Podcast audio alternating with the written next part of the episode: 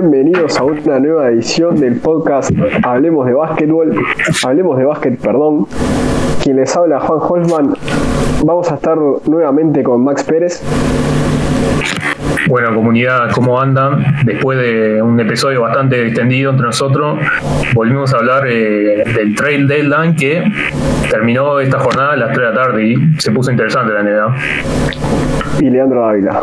Eh, bueno, ¿cómo andan gente? Eh, hoy en un formato nuevo estamos probando el formato virtual para, para, ver cómo sale y a ver si podemos meter un poco más de capítulos tipo por semana. Pero por ahora es una prueba, vamos a ver cómo, cómo sale. Sí, abandonamos nuestro estudio, el Gran Salón Comunal, eh, la sede como la conocen varios. Hoy no vamos a tener ruidos de pájaros, que sí le dan su toque, pero capaz que no queda tan profesional. Vamos a hablar de la NBA 3 Deadline, que dejó muchos movimientos. Orlando se sacó todo de arriba, Miami va fuerte por el campeonato, buenos movimientos. Se esperaba unas aguas más agitadas, pero hubo movimientos. Sí, creo que es como todos los años que de repente a lo Uruguay, ¿no? Que los cuadros de repente toman los últimos cuatro días, los primeros dos días negocian, empieza a ver qué es lo que quieren, a quién no quieren, si quieren ser vendedores o, o quieren cambiar. Y bueno, en las últimas horas, últimos días, es cuando realmente se efectúan los, los traspasos, que fue lo que pasó hoy en el día. Sí, lo bueno es que durante este último día hubo movimientos muy fuertes, hubo cambios grandes en las plantillas y cuadros que decidieron tirar todo por la borda, por ejemplo Orlando que se deshizo de todo para arrancar con una plantilla en el futuro un poco más competitiva y hubo otros cuadros como, no sé, Denver, Miami, Chicago que se, también se potenció bien, que van a buscar, no, no sé si pelear por el anillo, pero al menos ser competidores en, en los playoffs y hacer un poco más de frente. Ni que hablar, o sea, Chicago ya está ahí en puestos de play-in, quiere meterse en playoff y lleva a un All-Star como Gusevich, que ya conoce lo que es playoff. Después Denver se refuerza el juego interno que capaz que era su, su con Aaron Gordon. Le dan la confianza a Campazo se, deshacen de Gary Harris. Y después el otro ganador me parece que es Miami Heat, que lleva tres nombres importantes. Sí, se hablaba de hace dos años de los, últimos dos años se habló de Víctor Oladipo que, ya quería jugar en el equipo de Miami, que ya medio que en Indiana no, no empezaba muy bien y bueno, está después el traspaso a Houston que se, se, juntó con John Wall, pero la verdad que él no tenía ganas, ya le habían dicho que, que no iba a renovar, así que está, Houston no tenía otra que empezar a moverlo y bueno, Miami por fin fue el destino final que eligió a Víctor Oladipo y acompañado con, con gente como Jimmy Butler, Adebayo, Hero, Robinson es un lindo cuadro para empezar a ver en los playoffs ahora. Además de la edición anteriormente de Trevor Ariza, que ya debutó con Miami, que le da un toque de calidad a este Miami Heat, más eh, la plantilla que tiene Miami, ¿no? Yo creo que Oladipo siempre dijo que quería jugar en Miami, creo que lo había leído en algún momento, y él creo que es oriundo de ahí, o por lo menos ama la ciudad. Y me parece que le va a dar un salto de calidad al equipo por la calidad de jugador que es Oladipo. Y si no se lesiona o surge nada extraño, eh, potencia muchísimo Miami que lo precisa para competir en el este que hay varios monstruos en, en la conferencia. Bueno, agarro la base para meternos bien en Miami Heat, que es el que estuvimos hablando. Lleva Víctor Oladipo de Houston, de Manja Bélica, de Sacramento y Trevor de Oklahoma City. Y se desprendió de Avery Bradley, Kelly Olynyk, Mo Harkless, Chris Silva y Meyers Leonard y una segunda ronda. Creo que Miami se prácticamente se refuerza de jugadores que eran sobras, porque Bradley estuvo gran parte de la, temporada lesionado.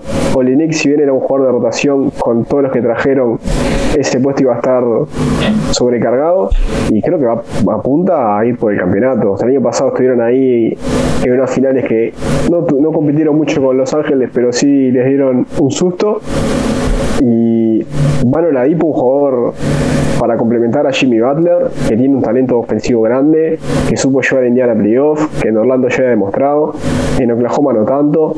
Lleva a que es un experiente que en los playoffs siempre sirve tener.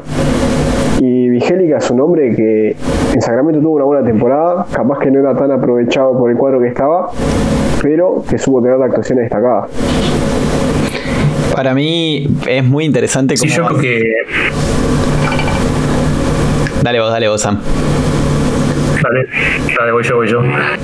Bueno, la, primera, viste, la primera prueba, a veces van a pasar las cosas. Nada, pasa nada.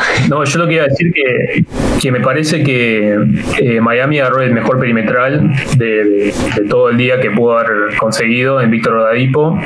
Y me parece que para Miami, Miami fue muy importante no tener que desprenderse ni de Duncan Robinson ni de Tyler Hero, porque es, todos son las dos joyitas de Miami que ellos mismos valoran muchísimo, porque son parte de los creadores de la cultura, de repente de, de la cultura de hoy en día de Miami, que está tan hablado en la NBA que los jugadores quieren ir ahí por Jimmy Butler, Greg Poltra, eh, todo el ambiente que hay ahí. Y bueno, o sea, si bien, eh, como dijo Juan, que de repente se desprendió de jugadores que estuvieron adicionales, me parece que las bajas de Olinik, Myers Leonard y eso lo va a dejar un poco fino arriba porque en sí los grandes tienen a Adebayo, el rookie Pressure Achua y Bielilla ahora, que ya era un equipo fino arriba y antes, pero ahora me parece que un poco más hay que ver cómo maneja eso. Yo creo que lo más interesante del traspaso, por ejemplo, de Oladipo es cómo va a jugar con Jimmy Butler. Tipo, qué es lo que le va a inculcar Jimmy Butler. Porque si lo lleva a un jugador tan talentoso como Oladipo, a una filosofía como la de Jimmy Butler y lo que es Miami Heat en sí, eh, pueden salir cosas buenas del equipo. Eh, a nivel perimetral, como dice Sam, me parece que fue muy importante quedarse con Robinson y Tyler Hero, que son el futuro de la franquicia. Además de mantener a Butler y, bueno, y asumir, o sea, y traer a Arisa también. También estoy de acuerdo en el tema de que en su, o sea, su juego interno, sacando a De no, no tienen gran juego interno. Lo que puede pasar es que en el, ahora en el, en el mercado de cortados traigan algún jugador interno pesado no superestrella o estrella de la NBA, pero un buen jugador de rotación. Eh, ¿Qué tal? Eso seguramente lo hablemos después. Pero sí es cierto que a Miami le falta un jugador interno para ser un, equipo más completo de lo que es ya en el momento. Sí, le falta un 5, porque después esa posición del 3-4, que es la que está jugando mucho ahora, de 4 abiertos un interno, la tiene bien cubierta.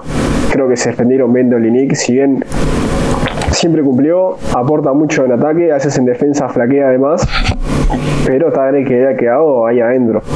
Igual, ojo, a, Chihuahua ha tenido una muy buena temporada. Sí, sí, eh, tiene mucho futuro a Chihuahua, pero el tema es que son tres cuerpos nomás, y con todos los monstruos que tiene los días para jugar, eh, me parece que uno necesitan seguro un jugador que sea un cuerpo grande, que sea defensivo, como para poder transitar el resto de la temporada.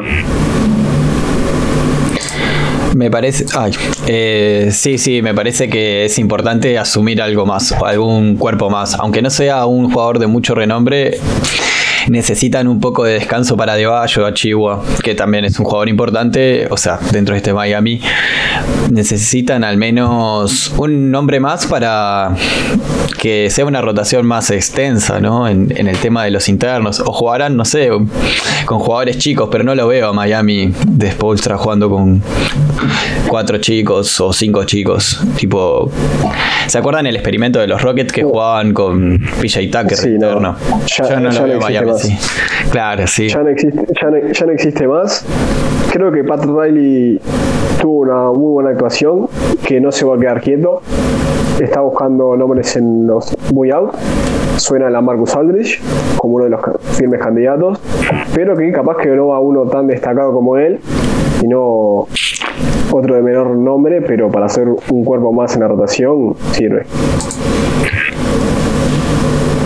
Lo bueno es que Olinich eh, cobraba bastante y desprenderse de él fue, fue importante. Aunque también vino Ladipo que cobra bastante también. Así que no sé cómo estará el tema de salarios en Miami por el momento.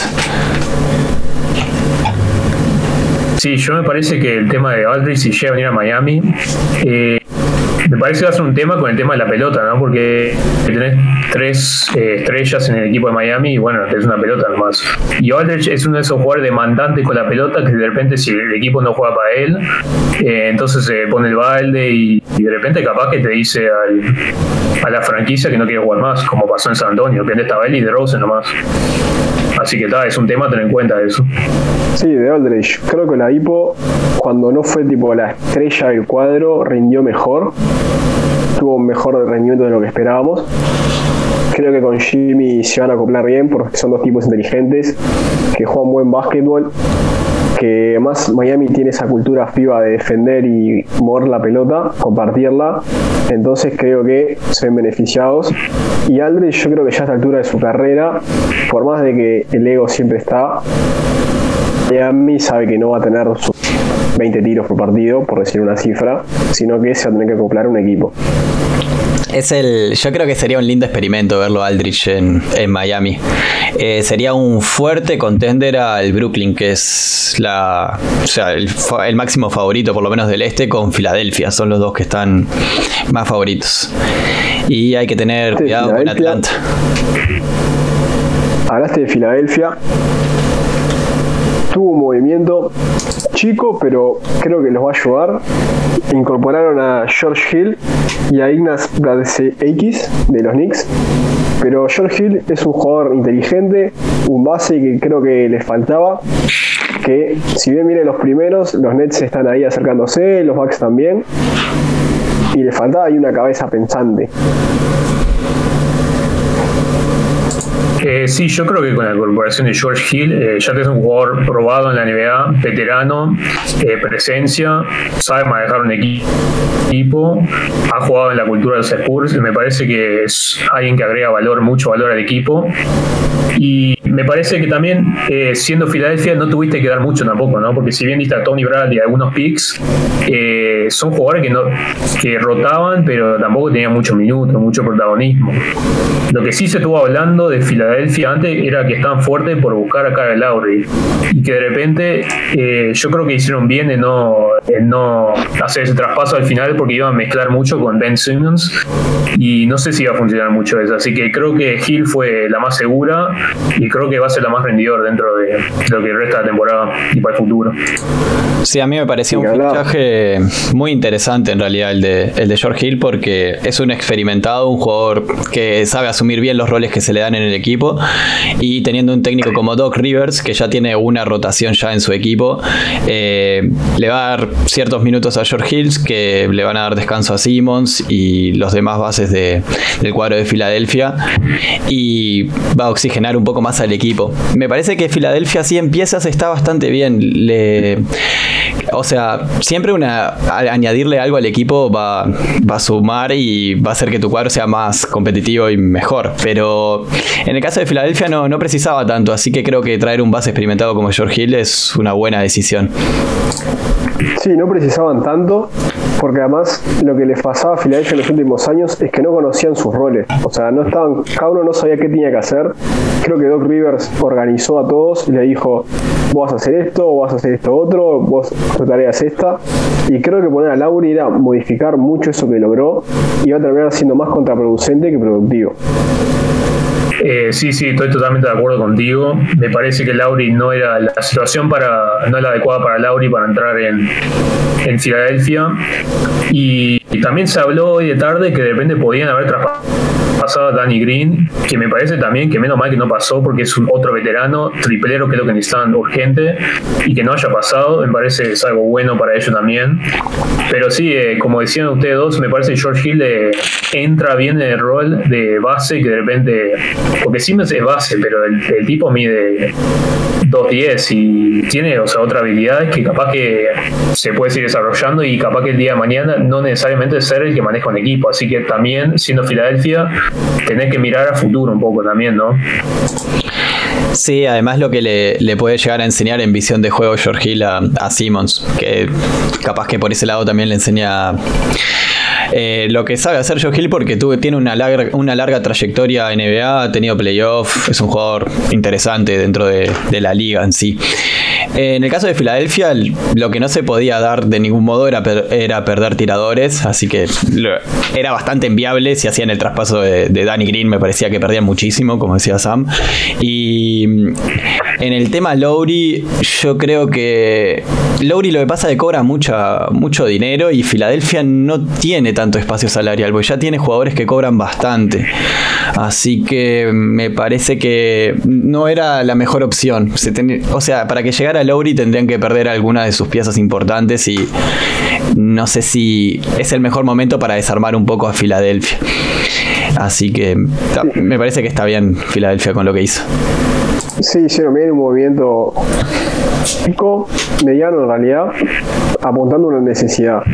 Otro que hizo un buen movimiento fueron los Bucks, que incorporaron a PJ Tucker y a Rodney Kurux y solo se defendieron de DJ Agustin y DJ Wilson, que prácticamente creo que no juegan mucho. Y son jugadores importantes, sobre todo Tucker, que creo que va a ayudar al equipo a poder dar un paso adelante en mentalidad, que era lo que tanto criticamos en bocas anteriores, y se le critica a Bucks, que ya no es playoff y Eh, sí, sí, tal cual. Me parece, eh, a ver, PJ Tucker, vamos, a repasar la trayectoria de PJ Tucker. El tipo, no sé cuántos países jugó, que no fue en Estados Unidos, pero jugó en 7, 8 ligas. Y así lo ves, o sea, el tipo no tiene nada sobresaliente en tema de habilidad, pero el tipo tiene una mentalidad que lo hizo llegar a la NBA. Y sabe su rol, sabe cómo aportar y es fuerte y lo que le pidas el tipo te lo hace. Así que de repente eso, combinarlo con el equipo Milwaukee, que ya tiene superestrella, ya tiene ya tiene eh, roles establecidos, tiene tiradores. Pero depende que vaya uno que sea un tipo de vestuario, me parece que es algo que no, no tiene valor en sí mismo si lo ves en la plantilla nomás. Eso solo lo van a conocer los Bucks, que me parece que es, una, es un buen recurso para de cambiar un poco el rumbo en los playoffs. Eh, PJ Tucker le aporta bastante veteranía a un cuadro que no tiene tanto por ese lado, porque sus grandes líderes son Giannis y, Middleton, que no son jugadores veteranos así, muy veteranos de la liga y tampoco tienen una larga trayectoria en playoff. Entonces por ese lado PJ Tucker le aporta muchísimo. Por otro lado, siempre superproducción, o sea, es un jugador que te da superproducción en todo, no tanto en números, sino en diferentes facetas del juego, como por ejemplo defensa, rebotes, por ejemplo en un momento clutch lo puedes poner a PJ Tucker en una esquina y si le das la pelota puedes confiar de que esa pelota va a llegar a entrar. No sería una primera opción en el clutch, pero me parece que, le añade un plus más. Además de que la rotación de Milwaukee pasa a ser un poco más largas. Eh, quiero aportar también que si llega a jugar Kurux también, que es un jugador, o sea, de rotación bueno para la NBA, o sea, Milwaukee sigue sumando rotación y rotación y rotación y puede volverse un cuadro más interesante de lo que es. Sí, creo que en Kurux agrega una buena mano de tres puntos, que es algo que necesita Milwaukee, porque lo que pasaba era se cerraban todos con Giannis y, los y el único confiable de tres era Brook López. Su pivot, ese que tiene que jugar afuera de la línea de tres puntos para tirar. Está, de Vincenzo ha mejorado esta temporada. Y Middleton. Pero no tenían un tirador. Y Middleton también. Pero Middleton no sabes, es un buen tirador, pero no es uno que si eso es un sniper, se la das y pum, va a cobrar. Porque en perdido la soba ya. No es un shooter, pero es un buen tirador. Sí, sí. para mí eh, Tucker eh, o sea, va a aportar mucho más el lado defensivo, porque si bien es chico, el tipo tiene una garra y una mentalidad que que muy pocos jugadores en la NBA lo tienen, así que de repente si lo pones, si lo pones a un por y, y, él lo marca y te dice, bueno, dale y, y, y de repente lo, marca y hace todo lo que puede y también anula al otro. Ya lo hemos visto cuando lo pusieron de 5 en los Pistons Rockets, así. Continuamos con el, con el salvaje este. Creo que los Bulls van a dar que hablar. Se reforzaron de gran manera. Fue Nikola Vucevic, fue Daniel Tays, Alfred Camino y Troy, Brown Jr. Dieron varios jóvenes, pero la apuesta de los Bulls es clara, meterse en los playoffs y dar pelea. Eh, sí, me parece que lo más importante de los Bulls claramente es Nikola Vucevic, que de repente agregan otra estrella junto a Lavin y a Markenen también, que saben que está surgiendo, que si se mantiene pudiendo jugar en la cancha va a ser un buen refuerzo. Y me parece que, claro, o sea, por más que eran jóvenes y jugadores establecidos como Wendell Carter Jr. y Otto, Porter, creo que recibieron mucho más de lo que dieron, ¿no? Porque Tice es un buen jugador eh, defensivo, establecido en los Celtics, eh, está teniendo un tiro de tres, me parece que es alguien que va a aportar mucho en defensa, en lugar de Carter ahí.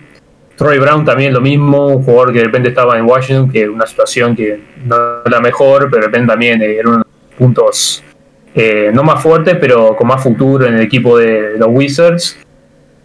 Y tal, me parece que, o sea, si logran conjugar ese equipo y depende capaz que, porque los Bulls también tienen, eh, ahora con la ida de Busevich eh, se le fue un lugar, pero tienen un lugar más para un buen contrato, para traer un buen jugador en, este mercado que se avecina. Me parece que los Bulls eh, están para llegar a los playoffs ahora, creo que lo van a hacer, y me parece que en estos dos o tres años que vienen están para competir. Sí, o sea, trajeron a un jugador que fue al estar esta temporada, que es Busevich. Eso ya suma un montonazo. Y trajeron al pivot titular de, Boston. Lo que veo de los Bulls es que sumaron mucho en el juego interno y les falta un poco más en el juego perimetral. Mantuvieron, igual mantuvieron bastante lo que tenían sacando a Otto Porter y bueno, trajeron a Minu que es un buen 3. Pero faltaría como traerle una piecita más. Si los Bulls llegan a reforzar esa piecita perimetral que para mí le está faltando, puede llegar a ser un cuadro serio de playoff. No digo candidato o contender al anillo, pues están como un tier un poco más abajo, pero pueden ser serios candidatos a dar una sorpresa. Que a principio de temporada no nos esperábamos eso de los Bulls. Y van en ascenso. Yo creo que los Bulls nos acostumbraron a hacer de mitad para abajo. En los últimos años estuvieron mal. Llevan a Busevich, que es All-Star, que se ponía en la espalda a Orlando y lo llevó a playoff en las últimas temporadas. Tays que viene creciendo en la liga, afianzándose en defensiva, haciendo que fue, en ofensiva, haciendo una mano importante de tres puntos, abriéndose, dejando la pintura. Y justo la semana pasada pedíamos ahí a alguien para los Bulls, pedíamos a Bill, que era capaz que un poco alocado, pero con, con Busevich. Eh, sí, yo creo que, como decía el Vela, sí, me parece que en el perímetro queda un poco fino. Y me parece también eh, la presencia de, un veterano en el equipo también como que le falta un poco, porque son jugadores eh, mayoritariamente jóvenes. A ver, tenés el base White, que es jugador de segundo año, Lavín, eh, creo que 5 o 6 años. Está Busevich capaz de lo más veterano, que ya tiene capaz que 8 o 9, pero hay mucha inexperiencia dentro de lo se va adquiriendo a medida que pasan los años. Pero me parece que están armando bien para el para ahora y para el futuro, pero me parece que para pelear ahora eh, una presencia, un par de presencia de liderazgo fuerte, de veteranía, que depende lo guía un poco, ¿no? Pero me gusta lo que están haciendo Chicago. La verdad que eh, ya venía en ascenso y me parece que esto, o sea, lo, lo determinó su manera de pensar. Sí, sí, además de que Lavín viene en pleno ascenso. Ya era un jugador interesante, pero por ejemplo este año está teniendo sus mejores números. Eh, fue All Star. Em, y está en pleno ascenso. Es una persona, o sea, es un. Es joven todavía. Dentro de, de lo que es la NBA, no tiene tanta edad. Busevich no es un jugador tan viejo tampoco, así que puede llegar a acompañar un proceso. Y tienen a Kobe White, que es un base joven con bastante o sea, puede llegar a, buen puerto si lo transitan bien. Y después tienen a el rookie, que es Beverly.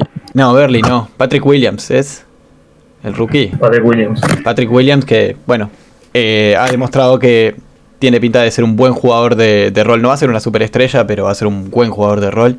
Si también si se trabaja bien. Lo que me gusta de los Bulls es que se armaron para más o menos pelear un poquito esta, o sea, estos playoffs. Si llegan a traer algo del, mercado de cortados, un, buen perimetral un poco más experiente, pueden llegar a, aspirar a un poco más, tipo avanzar rondas en playoff. Eh, pero me parece que a vistas del futuro están armando un buen equipo. Un buen equipo que se va a volver un equipo competitivo. Así la Vince queda también en los Bulls, me imagino, que debe ser esa la idea.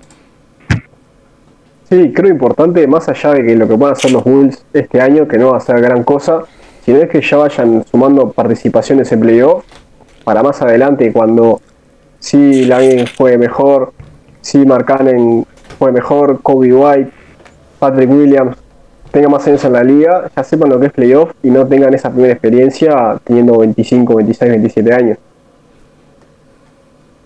Sí, sin duda. Eh, me parece que el, futuro en Chicago es, brilloso. Me parece que eh, tiene un buen coach en Billy Donovan también, que, es eh, en la NBA ya con Oklahoma, como también salió campeón a nivel universitario. Eh, me parece que también él va a lograr una manera de, potenciar a todos los jugadores y que funcione bien como equipo. Eh, sí, me parece que va por, va por buen puerto, Chicago, va por buen puerto. Eh, lo, cierto es que los años anteriores estaba bastante perdido después de, bueno, del MVP de, que ganó Derrick Rose en su momento y esos años de Derrick Rose en Chicago antes de que se rompiera. Hubo un momento de Chicago que estaba bastante perdido, pero estos últimos, o por lo menos el año anterior estuvo bien. Y este año con los números de Lavin, eh, con un buen rookie y con los traspasos que hicieron ahora, me parece que están llevando una, a una reconstrucción de plantilla que, que los va a volver competitivos. Y bueno, todos queremos ver a Chicago Bulls ahí compitiendo de vuelta, ¿no? Una de las franquicias más históricas de, de la NBA, por Jordan, sobre todo.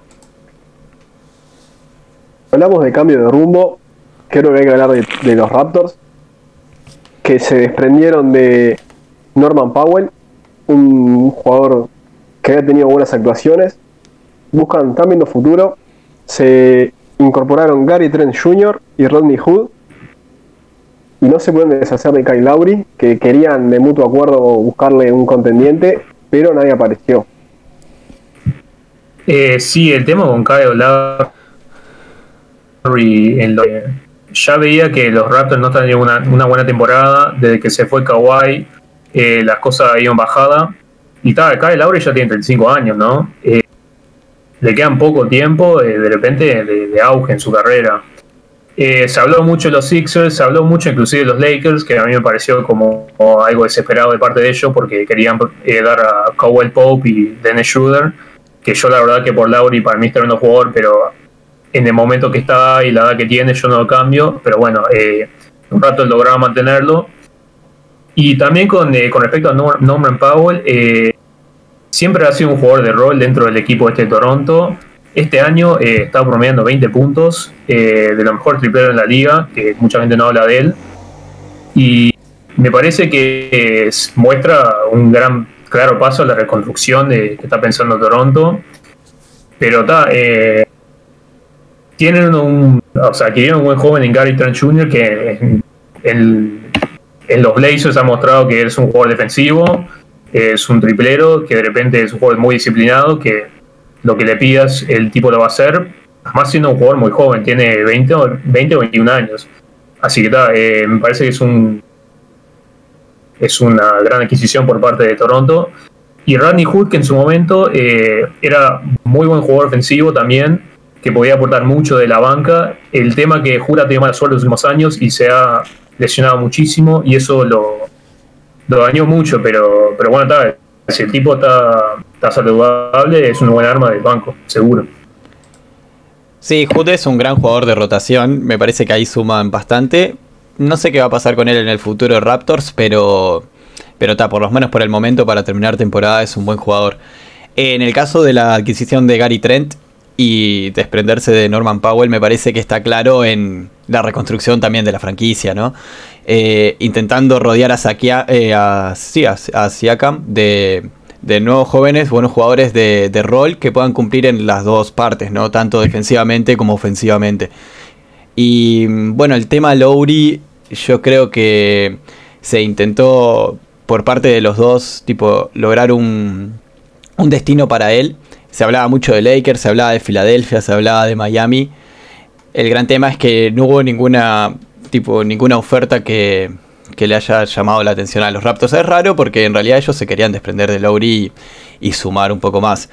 Eh, por lo menos un poco de juventud. y lo que ofrecían los demás cuadros no eran poca cosa. O sea, ofrecer a Cal del Pop y. Ay, se me escapa el otro. ¿Cómo era el otro, Sam? Y Schurer, o sea, por Lowry, que es un jugador de 34, 35 años, eh, es muchísimo. Lo que me parece a mí que le pasó a Lakers es que está viendo cómo se está armando Brooklyn y como que le está dando un poco de, de miedo enfrentarse a ese Brooklyn y está intentando igualar un poco. Así que nada, me parece que iba más por ese lado. En el caso de Raptors, bueno, vamos a ver cómo, cómo va avanzando. Este año es un poco transición para Raptors y ver cómo eh, rodean a, a Siakam, ¿no? Creo que la clave está ahí. Sí, Lauri y Toronto han tenido una gran relación desde el principio, por eso era que no. Lauri quería ser traspasado para dejarle algo a cambio y Toronto no le iba a mandar a, no sé, a Cleveland por un par de patatas, por el respeto mutuo que se tienen y mandarlo a un lugar en el que pueda competir. O sea, hoy Toronto está fuera del play-in, se vienen años de reconstrucción y esta era una buena forma de, de empezarlo. Eh, sí, yo creo que Masai Ujiri sabe lo que está haciendo. Por algo salió campeón hace un par de años. Eh, es uno de los GM que más está solicitado. Así que está, de repente él va a saber cómo, cómo manejar esta franquicia para el futuro. Yo no creo que tenga ningún problema. Obviamente, todos los cuadros campeones que de repente eh, salieron hace poco tienen algún problema en algún momento por X tema. Y bueno, es algo natural de, dentro de, de la franquicia de NBA. Bueno, pasamos a. Vela, dale, seguir Nada, lo único que quería decir era culminar con que para mí Raptors, si mantienen al técnico y su gerencia, su gerencia actual, van a, van a ir en buen puerto. Pues lo ha demostrado. Ha salido campeón hace un par de años y tienen todo para hacer una buena reconstrucción.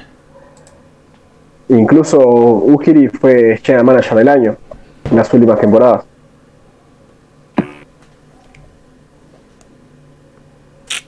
Bueno, pasamos a, los Celtics, equipo que, se reforzó con, con Evan Fournier y Mo Wagner y se desprendió de Jeff Tick, dos segundas rondas y Daniel Days. movimientos, no sé si raros, porque Boston necesitaba puntos desde la banca, necesitaba experiencia y Fournier es un hombre que está promediando 20 puntos por partido.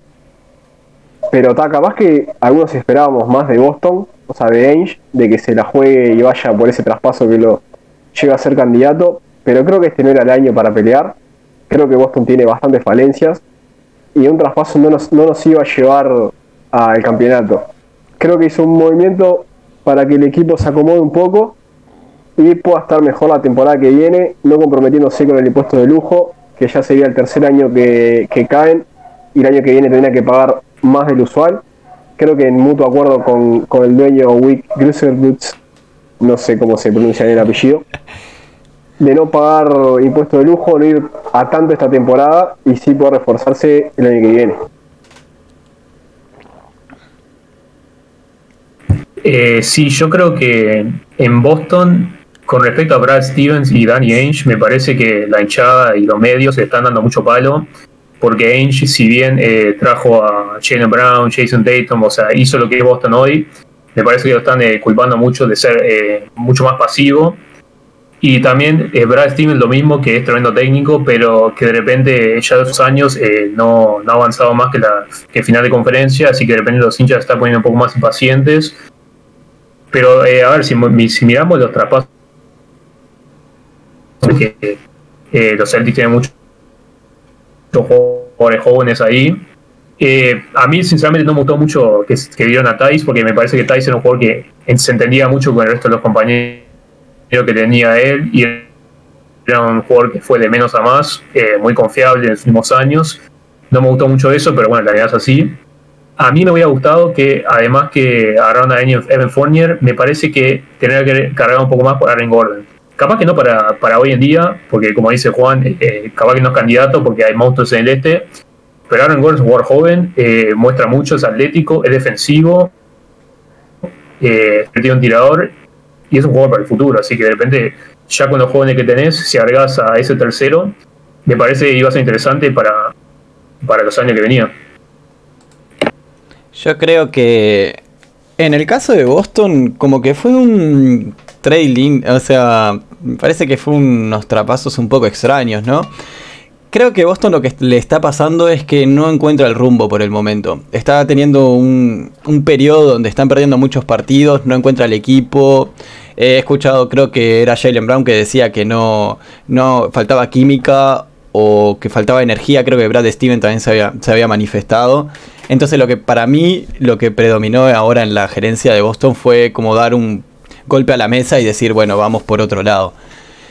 Por eso, por ejemplo, lo que se esperaba de Boston era que fichara un jugador interno más para tener un poco más de, peso.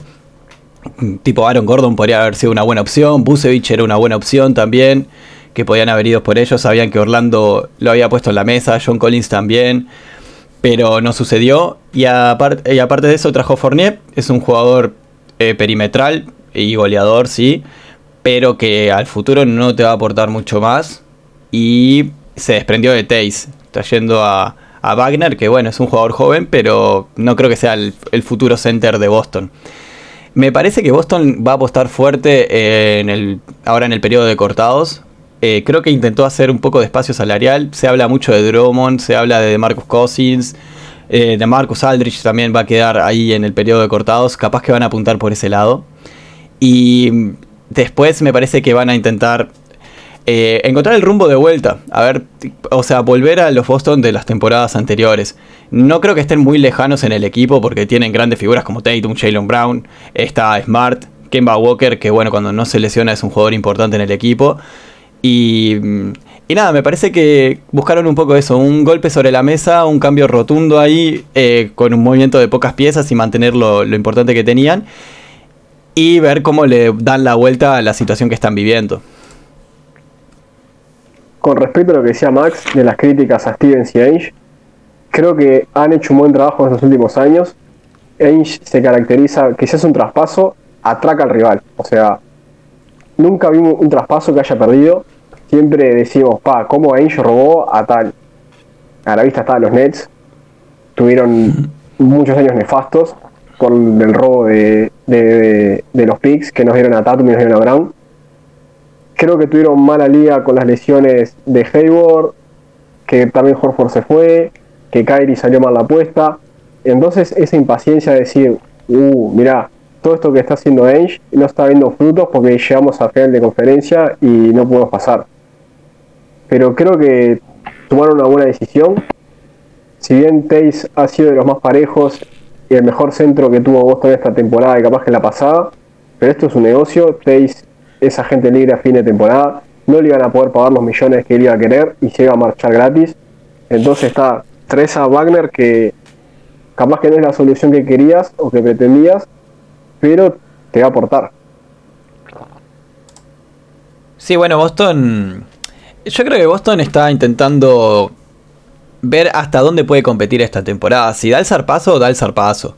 Si no da el zarpazo, bueno, aspirará al futuro. Además de que tienen, si no me equivoco, tienen bastantes picks, ¿no, Juan? Sí, tienen unos cuantos, o sea, tienen el de Memphis, tienen el de ellos. O sea, Ainge se ha ido apropiando de primeras y segundas rondas para los próximos drafts, que a veces se lo critica porque las selecciona todas y no las puede terminar de transformar en un buen paquete.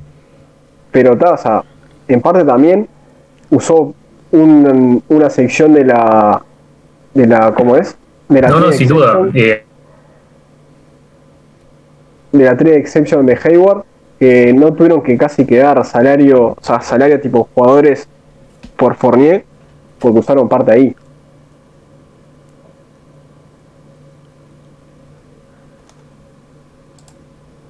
Y bien, vamos a ver qué, qué depara de, de Boston yo creo que igual con el cuadro que tienen, teniendo a Tatum, Jalen Brown, Smart, si, si están sanos, trayendo un buen un jugador ahí interno ahora en el periodo de cortado se puede o sea puede pasar algo interesante en el equipo no tipo pueden llegar a aspirar a, algo. Pero bueno vamos a ver qué, qué depara de, de, Boston. Sí se se habló de Drummond como uno de los candidatos a llevar creo que por más de que no se vaya por el campeonato de temporada, va a ser el desarrollo que tengan los más jóvenes, que no, han tenido, sí han tenido una buena participación, pero no es la mejor, y que, ta, Brown y Tatum sigan afianzándose y tomando los roles de liderazgo, porque todos sabemos que puede dar Smart. Que Mabuke capaz que se le buscaba una salida, todavía no. Está esa incógnita.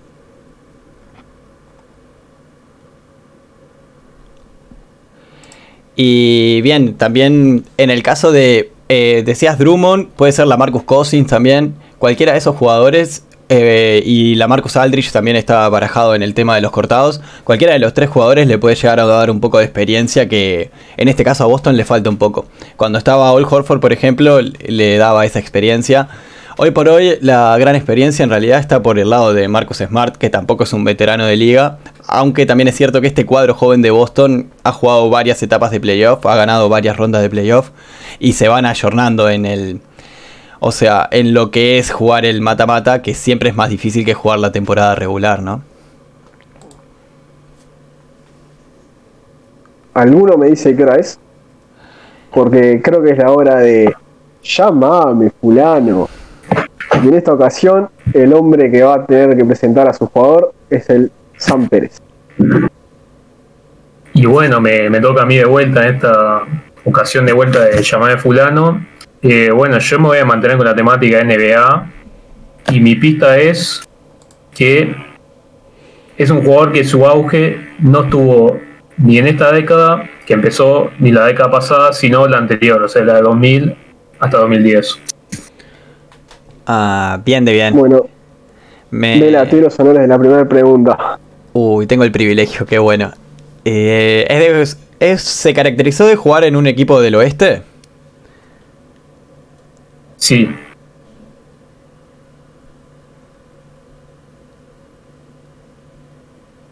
¿Es alero? no es alero. Mm, picado, picado. Eh, ¿Se hizo popular en Los Ángeles Lakers? Eh, no, no. Nunca llegó a jugar en los Lakers. Bien. ¿Sigue jugando? No, no sigue jugando. Así que no es alero, jugó en. O sea, jugó en el oeste principalmente. Y. No, No, no, perdón, perdón. No, no es que jugó en el oeste principalmente. se caracterizó. Figuró en el oeste, eh, pero no es que oeste. principalmente jugó. Claro, lo reconocemos más porque jugó en el oeste.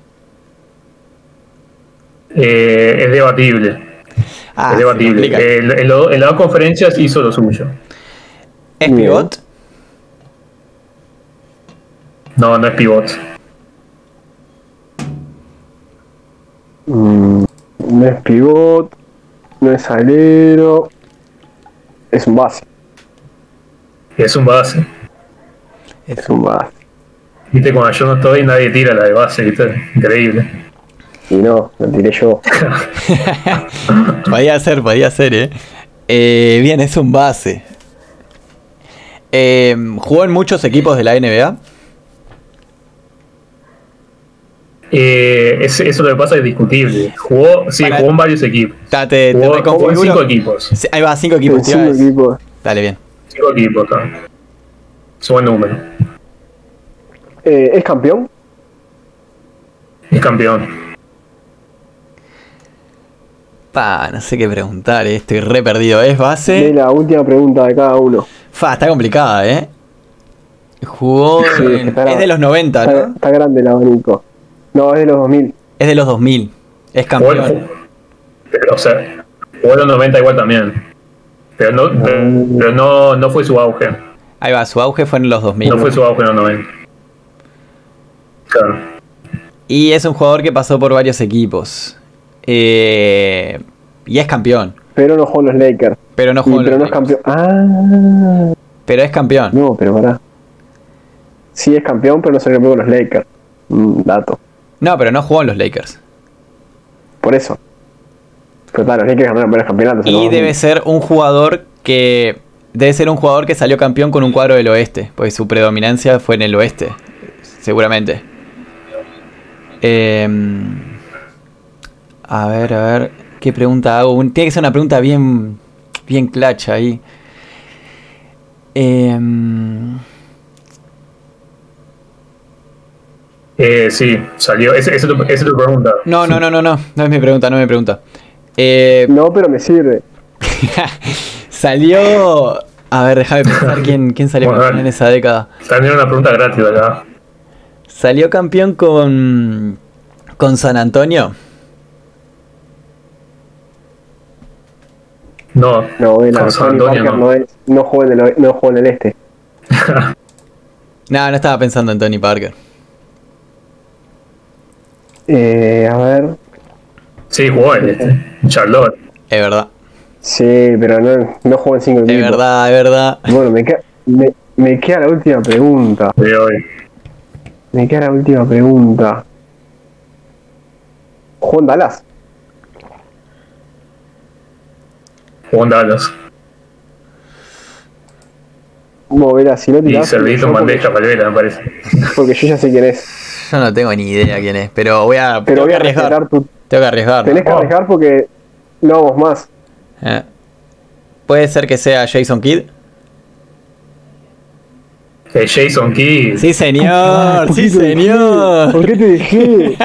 ¿Por qué Porque te me dejé? tocaba. No, mirá, este- el, el Vela que decía que no tenía idea, mirá vos, sacó la Empecé, galera. pensé, Sí, empecé vos. a atar hilos ahí. Bueno, repaso Que la el tabla. Vela. ¿no? Ustedes dos están con 20 puntos y yo 10 puntos. ¿Qué pasa, Juan? Te vas para el descenso, ¿eh? Que me habías bardeado el, par- el Y bueno, capítulo anterior. Te, te- te dijimos, te dijimos que eras Danubio y yo soy rentistas y cada O- vez más abajo. O defensor. Ojaldre. O defensor. Creo que prefiero ser rentista. Yo creo que Bueno, no nos vamos a ir, no, no, no nos vamos a ir mucho por las ramas. Pasamos al oeste, que hubo algunos momentos interesantes. Ya hablamos de Denver, que fue el que más ahí tipo dio un Ah. golpe en la mesa para, para ir por el campeonato. Creo que voy a destacar a los Clippers, que se llevaron a Rayon Rondo y una segunda ronda a cambio de Lou, Williams. Eh, sí, me parece que Rayon Rondo, a ver, Rondo ya era un jugador que los Clippers querían eh, ya antes de empezar la temporada. Era el base que ellos querían, eh, le gustaron cómo jugó en los playoffs. A ver, todos sabemos lo que es Rondo, es un jugador que te suma, obviamente. Pero está, por esa cosa de la, de la vida, eh, no llegó a firmar con Atlanta. Obviamente Rondo quería, quería la plata, quería mejor contrato. Los Hawks lo ofrecieron, así que bueno, terminó yendo para ahí. Así que está, es interesante este traspaso porque los Clippers agarraron el objetivo que querían. Eh, querían un base que pueda manejar en los playoffs y sacar un poco la carga a Paul George y Leonard, que eran lo que también venían eh, un poco en la ofensiva. Eh, del otro lado, dejan ir a Lou Williams, que está eh, sexto hombre, dos o tres años, tremendo jugador.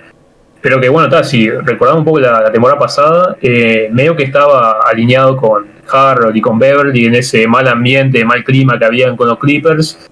Y de repente este año se mostró un poco porque estaba teniendo la, la peor temporada de los últimos años de él. Así que bueno, está, yo que sé, capaz que si alguien ve el nombre de Williams por Rondo, capaz que dicen que perdieron los Clippers. Como venía jugando Lou Williams, eh, yo creo que ganaron mucho más los Clippers que, que Atlanta ahí, pero está, es discutible. Me parece que en Rondo agarraron una buena pieza. Necesitaban. Para mí en este caso es un caso bastante debatible, ¿no? Porque por un lado está Lou Williams, por otro lado está Rayon Rondo. Son jugadores diferentes. Lou Williams es un killer total, pero bien de temporada regular. Y Rayon Rondo es un jugador de, eh, de playoff. eh, o sea, uno de los mejores jugadores de playoff que hay actualmente, me parece. Es, creo que era de uno de los más codiciados en caso de que Atlanta lo pusiera en el mercado y que se haya ido a los Clippers, que es un cuadro contender, es. eh, o sea, es algo bastante sumatorio para el equipo de los Clippers, para Kawhi, para, para Paul George. Ya Paul George no tiene excusa, eh, tiene que hacer unos buenos playoffs, ya es el momento, me parece, para él.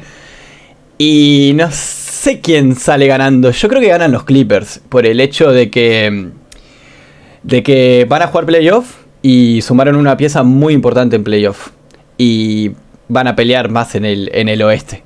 Por otro lado, les tiro un dato, Lou Williams es de Atlanta, tipo nació en Atlanta, creo que en Georgia, si no me equivoco, así que debe estar feliz de volver a su a su tierra natal porque por lo que he escuchado eh, no estoy 100% Vive ahí. seguro. Vive ahí y creo que antes de, no sé si se acuerdan en el tema de la burbuja, que había entrado un prostíbulo o algo así, y creo que fue en Atlanta, así que debe estar feliz de volver a, su tierra, ¿no? creo que es, creo que es un muy win por el hecho de que los Clippers necesitan ahí un, un comandante que van a encontrar en Rondo. No sabemos qué es Rondo Playoff. Lo que le, lo que le faltó a los Clippers en las últimas postemporadas es esa convicción que Rondo les puede dar. Y para Atlanta es ganar porque Lou Williams es un hombre de la casa que ha tenido grandes pasajes ahí, que su mayor promedio de anotación fueron ahí. Y, creo que los dos ganan en, su, en sus búsquedas de sus diferentes objetivos. Clippers campeonato y Hawks playoff.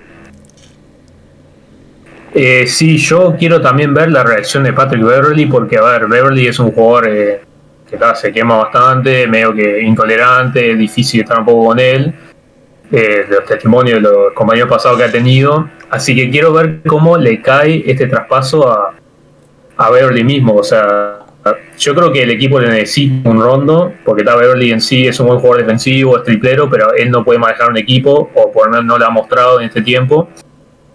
Pero ta, yo creo que depende de Beverly, o sea, capaz que puede tener un conflicto con él, pero Rondo es un jugador respetado en esta liga, o sea, todo el mundo sabe lo que Rondo lo que aporta.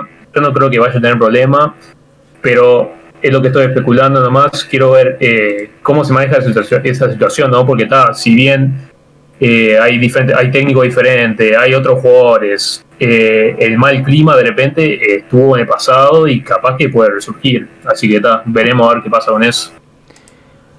O sea, para mí, por el bien del equipo, eh, deberían intentar mantener una química de un equipo unido y pelear para, para poder pasar playoff, ¿no? no siempre se puede eso. Creo que depende mucho del, de cómo manejar los egos, ¿no? No, sabemos que Kawhi y Paul George no creo que tengan ningún drama de jugar con Rondo porque todo el mundo quiere jugar con Rondo en playoff, creo yo. Por ejemplo, el año pasado LeBron pidió que ficharan a Rondo para jugar mismo playoff.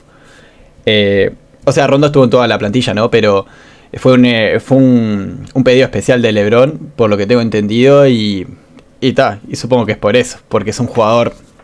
Todos sabemos lo que es Rondo en playoff. Eh, por el bien del equipo me parece que tendrían que manejar bastante los egos. Eso va un poco por el lado de, del manager y, del técnico, ¿no? A ver si cómo pueden manejar bien los roles. Pero si pueden llegar a lograr una buena química de equipo, ojo con Clippers, que se vuelve un equipo muy interesante. Verdad que pierden mucho gol con la ida de Lou Williams, pero me parece que ganan un jugador importantísimo para playoff. Tipo un jugador muy codiciado para playoff. Parte de ese mal rollo igual que había en la plantilla era por el trato especial que recibían Leonard y George de descansar mucho. Que esta temporada ellos se dieron cuenta de que estaba afectando al equipo y han jugado la mayoría de los partidos. No se han tomado tantos descansos como el año pasado. También fueron por Tyron Lu, que capaz que no los, eh, que les dijo, muchachos, esto con el año pasado cuando Rivers no funcionó, van a jugar todos los partidos, necesitamos un equipo unido y a eso van. No, en realidad eh, pidieron ellos jugar más. Eh, tanto Leonard como Paul George pidieron ellos estar más involucrados. No, no fue que tipo ellos pidieron jugar menos, sino que al revés. En o sea, esta temporada querían estar más involucrados con el equipo. O sea, supongo, pero para evitar esa mala química, ¿no? Y ser más responsables. Eh, sí, yo creo que bueno, está haciendo una situación muy diferente a la del año pasado. Como bien dijo el Vela, si los superestrellas quieren eh, bajarse, no, perdón, no es la palabra equivocada, pero de repente estar en igualdad de condiciones con sus compañeros, eh, me parece es importantísimo que haya venido de ellos. Y bueno, eh, la química creo que es lo que lo, frena a los Clippers de, de llegar a la conferencia de finales seguro y de capaz que salir de oeste y, pelear por un campeonato. Sí, ni que hablar, fue lo que le pasó el año pasado. No tenía buenas piezas, pero no cohesionaban de la mejor manera. Y entre eso y que capaz que no estaban mentalmente fuertes, que en parte también es por eso, es que no lograron llegar a una final de conferencia.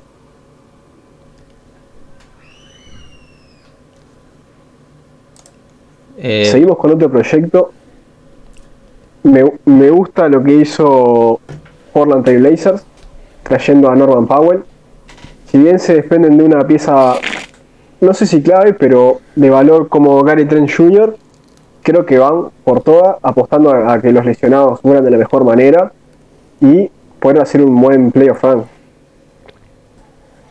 Eh, bueno, la temporada de Portland en sí es, es buenísima. Yo creo que lo que le pasa a Portland generalmente es el tema de las lesiones, ¿no? Siempre se lesiona algún jugador importante. Eh, Nurkic se, ha lesionado, McCollum se ha lesionado. Eh, el único que no se lesiona es Lillard, por suerte, increíblemente. y y creo que la, adquisición de, Powell suma mucho suma mucho por lo que está buscando Portland, ¿no? Yo creo que este año Portland intenta ser un equipo más contender y no, no precisaban tanto en el caso de Gary Trent, que es un buen jugador, ¿no? Pero, pero es un jugador más a vistas de futuro. Creo que Powell les puede dar en este momento mucho. Y es una pieza importante sumarle a, bueno, tienen a Lillard, tienen a McCollum que ha vuelto, Nurkic vuelve ahora nomás también, está Carmelo Anthony y se vuelve un equipo peligroso. Eh, es difícil jugar contra este Portland, me parece. Eh, sí, yo me parece que fue un movimiento pensando en la hora, porque si bien, claro, como decían ustedes, que Gary Trent Jr. es un jugador para el futuro y capaz que es una pieza que no querían dar, eh, recibiste a un jugador que actual, como Norman Powell, que está teniendo una tremenda temporada, la mejor de su carrera, un campeón, que no es un dato menor, así que sabe lo que es eh, estar en la postemporada y un triplero que me parece que, o sea, no es, o sea, no es un jugador que va a tener que generar tanto porque tenés a McCollum y tenés a Lillard que son lo que los generadores de tu juego. Vos tenés que capaz quedarte en el, ahí en la esquina esperando tu tiro y está, bueno, capaz que eso termina siendo el rol de él, pero él es un jugador mucho más que eso. Ah, además también eh, es tremenda defensa, también perímetro. Así como agregaste a Covington para reforzar un poco la defensa, que ha sido criticado de los Blazers, agregaste a un defensa perimetral como es eh, Norman Powell, que eso te suma muchísimo. Así que no solo del lado ofensivo, es del defensivo. Me parece que, que Portland salió ganando este, este intercambio, sin duda. Sí, sumás un gran 3 más D, 3 más D de los jugadores cotizados de hoy en día tiene promediando 20 puntos por partido. Dato no menor. Tal cual, tal cual. Es una, es una vía, una vía de gol más para Portland si le faltaba alguna. Creo que no, pero, pero lo, creo que lo más importante es en el tema defensivo, ¿no? Es un jugador que, que aporta mucho en defensa y se va a sumar a Covington eh, y va a ayudar mucho a Lillard y a McCollum que no son jugadores tan defensivos. Entonces por ese lado va, a sumarle mucho a, al rating eh, defensivo que le está, es lo que le estaba flaqueando un poco a Portland. Para mí, con una adquisición de un de un grande de jerarquía ahora en el cortado, capaz que se puede llegar a volver un cuadro bastante peligroso. Y muy peligroso porque, o sea, tienen a Lillard que cada, cada temporada sigue rompiendo récords y récords y récords. O sea, puede pasar cualquier cosa con Porla. Eh, sí, yo creo que al, entrar piezas así como Powell, que de repente son buenos jugadores que pueden mechar bien con un equipo, como es Portland, y me parece que eso es lo que Portland necesita, porque a ver, las estrellas lo tiene, capaz que como dice el Vela, sí, capaz necesita un grande más, de repente un poco más sobresaliente, lo probaron con Whiteside, no funcionó, pero bueno, está, hay grandes ahí en el mercado ahora, y, bueno, me parece que están peleando para este año o el año que viene, porque bueno, también Lillard ya, ya tiene 30 años, 30 y poco, McCollum por ahí también, así que capaz que esos, esos jugadores, tus, tus bloques principales, eh, ya le quedan pocos años de, de, máxima productividad, digamos. Así que bueno, es un tema también a tener en cuenta. Sí, adentro tienen a Nurkic y a Canter, que tienen buena participación ofensiva. Capaz que Nurkic, Nurkic un poco más en defensa que Canter. A mí me gustaría la vuelta una eh, redención de la Marcus, creo que les puede ayudar a hacer mucho ruido en el oeste. Llega a volver la Marcus a Portland y no sé, tiro cohetes. Estaría de más, eh. Además, es una posibilidad porque está dentro de los de los que va a cortar San Antonio. O sea, seguro lo van a cortar. Hay que, habría que ver bien el tema de salario y eso, pero llega a volver la Marcus y se vuelven serios candidatos. Es eso, para mí a Portland le falta un interno, es, lo que le viene faltando en los últimos años. Y que no tenga la mala suerte de, de que se lesionen los jugadores, ¿no? Porque siempre se le estaban lesionando los jugadores, todo el tiempo. Hablamos de reforzarse la línea de tres puntos. Creo que los Dallas Mavericks se movieron bien, hicieron pequeños cambios, uno solo de hecho, pero se reforzaron con JJ Reddick y Nico Lomeli a cambio de James Johnson y una segunda ronda a los Pelicans. Eh, sí, yo creo que fue un buen traspaso en Dallas. Me parece que es algo que necesitaban porque ellos extrañan mucho la ida de Seth Curry a, Filadelfia. Que si bien tiene a Josh Richardson, es otro tipo de jugador, jugador más defensivo, más eh, yendo para el aro y eso. Y bueno, la verdad que no le faltaba al equipo de, Dallas tiradores, de repente porque Luca es el que te el que tiene balón y va hacia el aro, de repente o sea, quedan huecos para, triple y bueno, está, capaz que no tenés tantos hoy en día. Eh, los dos son tripleros, además J.J. Ray ya sabemos que es tremendo triplero histórico y Nicolo Meli, que para mí es un jugador que me encanta, internacional FIBA, que también es triplero, eh, para mí es, es, van a entrar muy bien en el equipo porque, vale, o sea, eh, no se va a esperar mucho más de ellos que eso. Obviamente es un jugador que puede aportar más.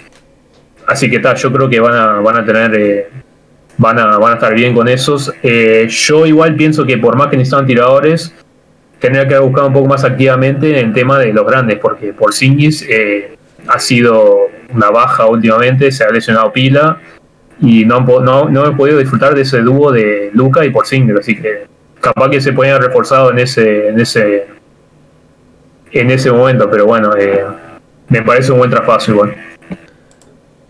Sí, yo pienso lo mismo, o sea, creo que el traspaso en sí es buenísimo, porque le da le da más libertad a Luca y le da más espacio, porque dejar a JJ Redick abierto sabes que es triple en tu aro, porque JJ Redick es creo que uno de los mejores tiradores, así a paso firme, ¿no?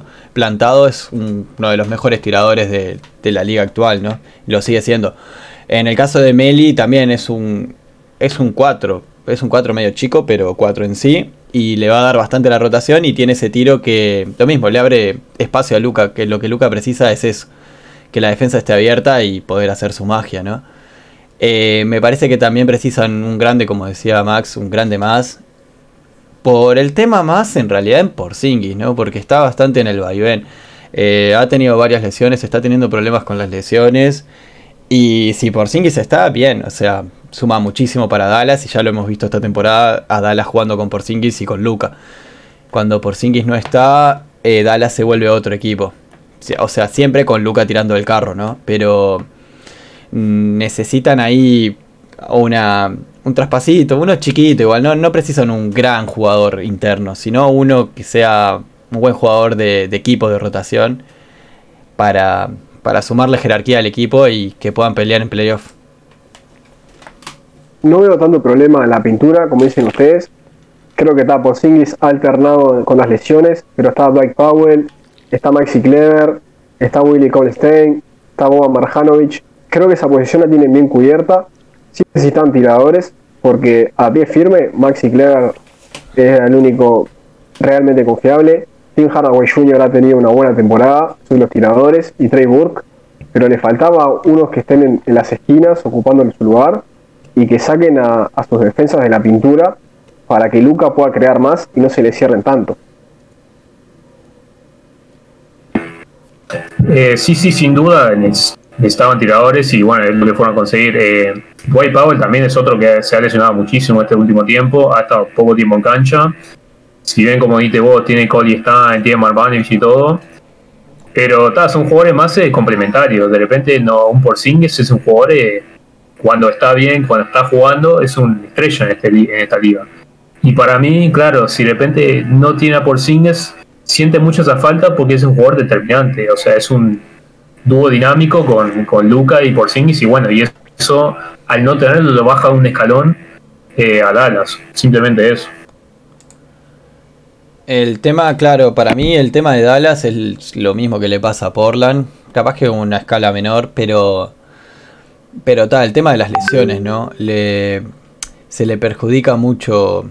Le perjudica mucho su juego que no esté toda la plantilla. Si está la plantilla completa, Dallas es un equipo muy contender en el oeste. Y le faltan tiradores, es cierto. Ahora con JJ Reddick sumaron a uno más. Y Meli también es un buen tirador. No es un killer, pero es un buen tirador. Y. Y nada, eso. Si las lesiones no se ponen bravas, eh, Dallas puede llegar a competir. Seguimos con los Denver Nuggets. Un equipo que quiere ir al campeonato. Se reforzó con Aaron Gordon, Gary Clark y Javel McGee. Y no dio mucho, la verdad. Creo que son.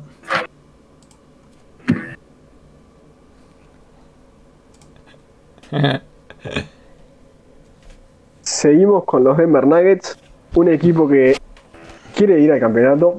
Se reforzó con Aaron Gordon, Gary Clark y Javel McGee. Y no dio mucho, la verdad. Creo que solo Gary Harris. Pero en parte de dar a Harris es darle un voto de confianza a Campaso, que se ha ganado su lugar en la, en la rotación. Y un hombre importante, incluso apareciendo en los, en los cierres. Sí, sí, sin duda. Eh, también a RJ Hampton, que era un proyecto también de a futuro que tenía Denver, que como digo Juan, o sea, al, traspasarlo le hace una oportunidad a que sea el base suplente y con Morris a Campaso. Así que, la verdad que para mí, o sea, eh, en el oeste para mí fueron los equipos que más hicieron. Eh, hicieron muy bien traer de vuelta a Jabal Magui, que no es un dato menor, porque a ver, Jabal Magui estaba en Cleveland con eh, creo que estaba jugando poco y nada.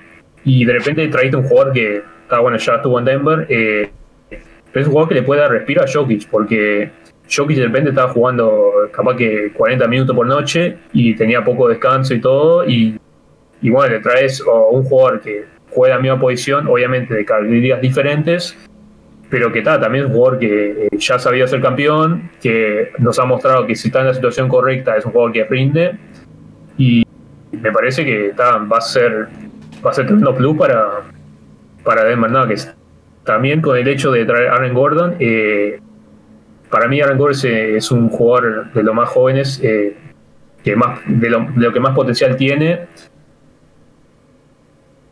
Y me parece que va a ser muy bien, el equipo dio mucho en eso. Y, se sintió se sintió también en el principio de la temporada. Ahora los Nuggets agarraron un poco más de rumbo, pero claramente faltaba un poco de defensa ahí. Así que Gordon me parece que por ese lado eh, le va a venir muy bien.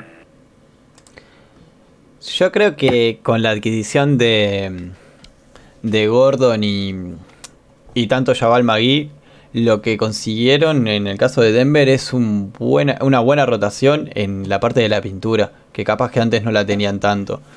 Y es verdad que entregaron a Gary Harris, que es titular y es un jugador importante. Pero si miramos eh, el perímetro de Denver, están bastante abastecidos. Eh, cada vez está jugando mejor. Eh, Monte Morris es un buen jugador. Sigue eh, Will Barton. Está Michael Porter Jr. bueno, Jamal Murray, ni que hablar me parece que en ese lado Denver estaba bien y trajeron por el lado que le estaban que tenían un poco más de falencias, que era en la parte interna cuando salía Jokic o Millsap. Además, Aaron Gordon me parece un jugador muy interesante, es un jugador defensivamente muy bueno y que en el tema ofensivo está cada vez armando mejor sus, sus recursos, ¿no? Ya no es un jugador tan o sea, que dependía tanto de la explosión y de la hundida y de su atletismo, sino que está armando un tiro de tres, es un jugador más completo y tiene mucho para crecer. Y me interesa bastante tipo lo que puede llegar a aprender de, de Jokic y Millsap, ¿no? Y bueno, Jabal Maí ya lo conocemos, es un jugador experimentado de una y mil batallas que cumple en su rol, ¿no? Que es rebotes, defensa, tapones, rebote ofensivo. Es un, es un gran recambio para Jokic cuando el tiempo que le toque descansar a Jokic. Así que para mí Denver se vuelve, creo que uno de los equipos más contender del oeste, con los que ya están, ¿no? Se reforzaron en sus puntos débiles. Creo que la, zona, la zona pintada y la defensa era el gran debe que tenía Denver este año y que lo hacía irregular. Con Gordon creo que ganaron un cuarto titular para que Millsap entra desde el banco y revolucione el partido. Javel Magui le daba seguridad en, en las tablas, rebotes, tapas, experiencia porque no deja de ser un campeón, que creo que en la plantilla no hay ninguno Y Denver se apronta para ir a más. El año pasado tuvo una buena participación yendo al final de conferencia con los Lakers. Y que se aprovechan que LeBron está tocado, que Davis también. Ojo. Sí, sí, sin duda. Eh, reforzaron los puntos débiles que tenían. Se le fue en Craig y Jeremy Grant. Eh, claro, reforzaron la tabla también porque, a ver, Jokic es un jugador eh, más ofensivo, tiene su poco de defensa, pero la verdad que no se compara ni con Javel ni nada, así que es un protector de la pintura. Aaron Gordon, que es un jugador que de repente te puede marcar de 1 al 5, eh, capaz que puede cumplir en una posible semifinal o final contra los Lakers o los Clippers a, a LeBron o a Kawhi Leonard, o sea, de repente le puede hacer frente. Antes de adquirirlo no tenías a ninguno que capaz que le podía hacer porque Gary Harris era muy chico, buen, muy buena defensa, pero era muy chico para marcarlo. Así que está, en ese, en ese sentido ganaron pila a un equipo que ya eh, sabe anotar. A ver, ya vimos lo que hizo Murray la burbuja el año pasado. Jokic eh, está promediando casi un triple doble. Así que bueno, está en la ofensiva no necesitaban tanto. El tema de ellos era más la defensa para dar ese paso próximo. Sí, teniendo un Jokic además eh, en temporada casi como MVP, uno de los principales candidatos a MVP, que, que tal, es, no es poco decir, me refiero. Eh, exactamente lo mismo, o sea, lo que hicieron fue reforzar sus puntos débiles y entregaron, bueno, a Gary Harris, pero justo en la posición de jugar a Gary Harris hay una buena rotación en, en Denver y este año tienen a Campazo también que desde el banco le va a dar muchísimo. Además de que cada vez se va adecuando más a, la NBA. Yo, para mí es un win-win. El, traspaso, o sea, este, este día de Denver fue totalmente ganador. No, no creo que perdieran por ningún lado y creo que armaron un equipo totalmente competitivo. Yo espero grandes cosas de Denver y vamos a ver qué, qué pasa en los playoffs, ¿no? Bueno, fue una deadline movida con varios nombres moviéndose para ustedes, ¿quién fue el ganador de la tarde? Para mí hubo varios ganadores. Si tengo que destacar uno, eh, destaco a los Chicago Bulls porque los Chicago Bulls porque, a ver, fueron los únicos que de repente nos cambió la percepción acerca del equipo.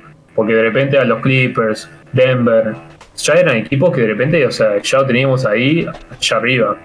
Ahora los Bulls un equipo que de repente estaba pensando en el play-in, agregan a un, a un All-Star como Nikola Vucevic y bueno, ya de repente estoy pensando como en equipo que entra directamente y capaz que no tiene ni que pasar por el play-in, simplemente por eh, lo que sucedió hoy. Así que para mí ellos son los grandes ganadores.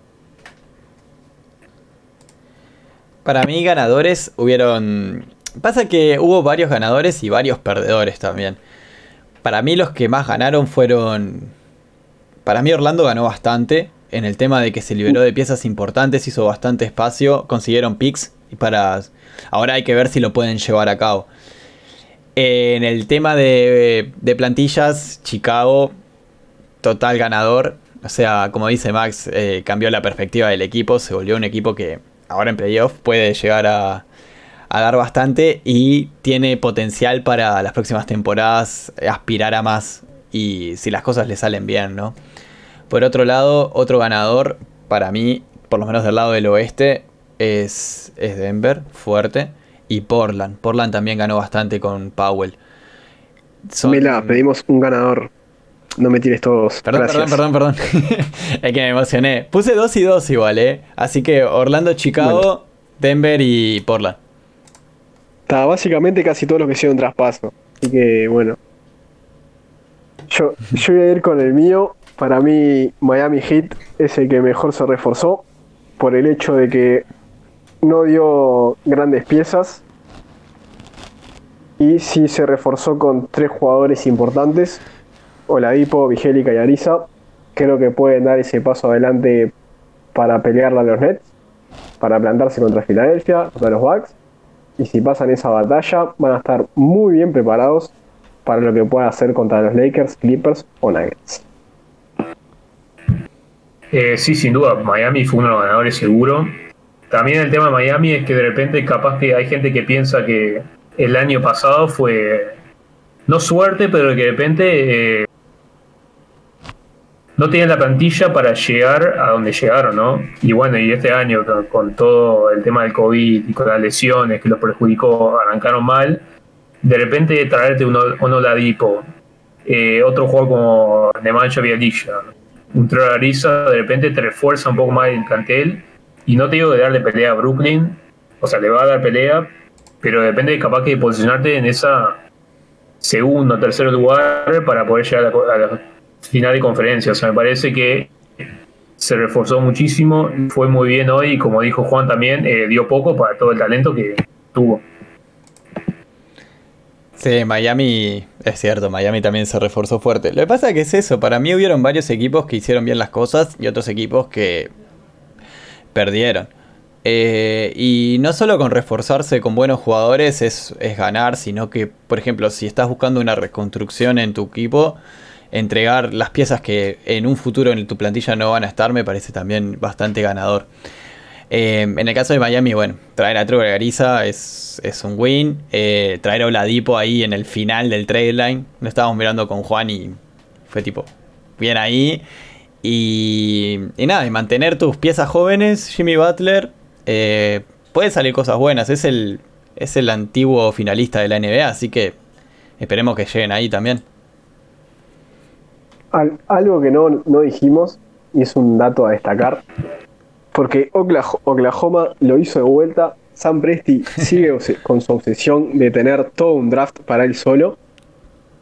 Consiguieron dos segundas rondas más, Austin Rivers y Tony Bradley, Meyers Leonard ya fue cortado, y acumulan 34 picks, 17 de primera ronda y 17 de segunda ronda para los próximos 7 drafts. O sea, pueden armar cuatro equipos, tranquilamente.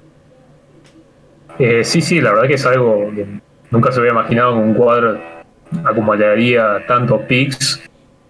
Eh, sí, de repente de acá, no sé, 2025, 2026 van a armar más de un Oklahoma City capaz. Eh, mi única pregunta con respecto a esa estrategia es, bueno, tenés todos estos picks, todos estos jugadores jóvenes, pero ¿quién te lo va a llevar? ¿Quién te lo va a liderar?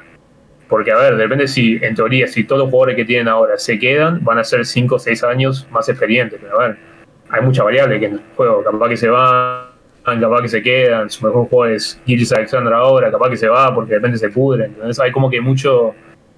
Hay que ver cómo pasa exactamente con el equipo para ver si esta, esa estrategia eh, termina funcionando en un futuro o no. A mí me, gusta la, estrategia de Oklahoma, me parece muy original. O sea, por ese lado me gusta en realidad. Es tipo, pueden salir cosas buenas. Por ahora el proyecto les está saliendo bastante bien. Están apostando mucho en los jóvenes, ya salió Jay. Y si ves el cuadro de Oklahoma en sí, son todos jóvenes. Y están teniendo una buena temporada con sus altibajos clásicos, obviamente, porque son inexperientes. Pero se muestra bastante, bastante talento. En el caso de Oklahoma, eh, no sé, no sé por qué está tan obsesionado con el tema de los picks. Eh, capaz que quiere llevar a tipo a los mejores jugadores de cada draft y en 5 o 6 años volver un super equipo todo con jugadores salidos de Oklahoma, o sea, o drafteados de jugadores de Oklahoma City Thunder o un estilo así o si no no sé. Pero lo cierto es que le está funcionando. Le está funcionando y vamos a ver hasta dónde llega. Por ahora no tiene nada en concreto, pero puede ser una buena estrategia. la estrategia de Presti va por el hecho de que Oklahoma no es un gran mercado. Es difícil que una gente libre opte ir ahí. Entonces, al tener varios picks, va a tener menos margen de error a conseguir nuevas estrellas y que después los puede juntar, armar un super paquete e ir por una estrella aunque está ahí, capaz que el tema de salarios no equipare bien, pero si yo te doy 5 picks, capaz que me agarras. Claro. Sí, sí, claro está. Eh, es algo diferente. A ver, el éxito de Oklahoma City ha sido eso, cuando draftearon a Durant, Westbrook y Harden. Así que bueno, es algo interesante y es lo que conoce el presidente San Presi, así que veremos que cómo le sale eso. Es una. Por ese lado, sí. Si, quiere, si querés ver, Oklahoma tiene el futuro de la, de la NBA ahí. es increíble. Bueno, esto fue todo por hoy. Espero, espero que se hayan entretenido en este episodio.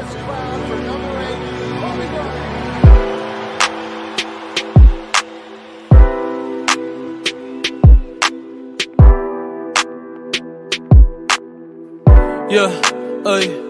A veces me pregunto si hago bien en respetar los mandamientos y dónde estará Dios metido en estos momentos. Sé que la vida es corta como cuento en un abrir y cerrar se la lleva el viento. Aún recuerdo el primer juego tuyo que presencié. Mil emociones, muchas veces me pusiste de pie.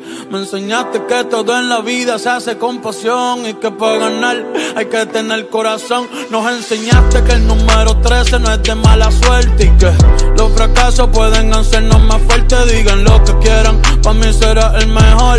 Ay, descansen en paz con el Señor. Felicidades, tú también ganaste seis sortijas. Cinco en la envía y un matrimonio que te dio tus hijas. Pensando que una se fue contigo, me descontrolo. Pero nada, eso es pa' que en el cielo no juegues solo. Más de 81 razones para admirarte. Más de cinco jugadores al mismo tiempo para pararte. Nos parecíamos en que hacíamos arte. Blackman va forever. por siempre vamos a recordarte, yeah. yeah what can I say? Mamba out.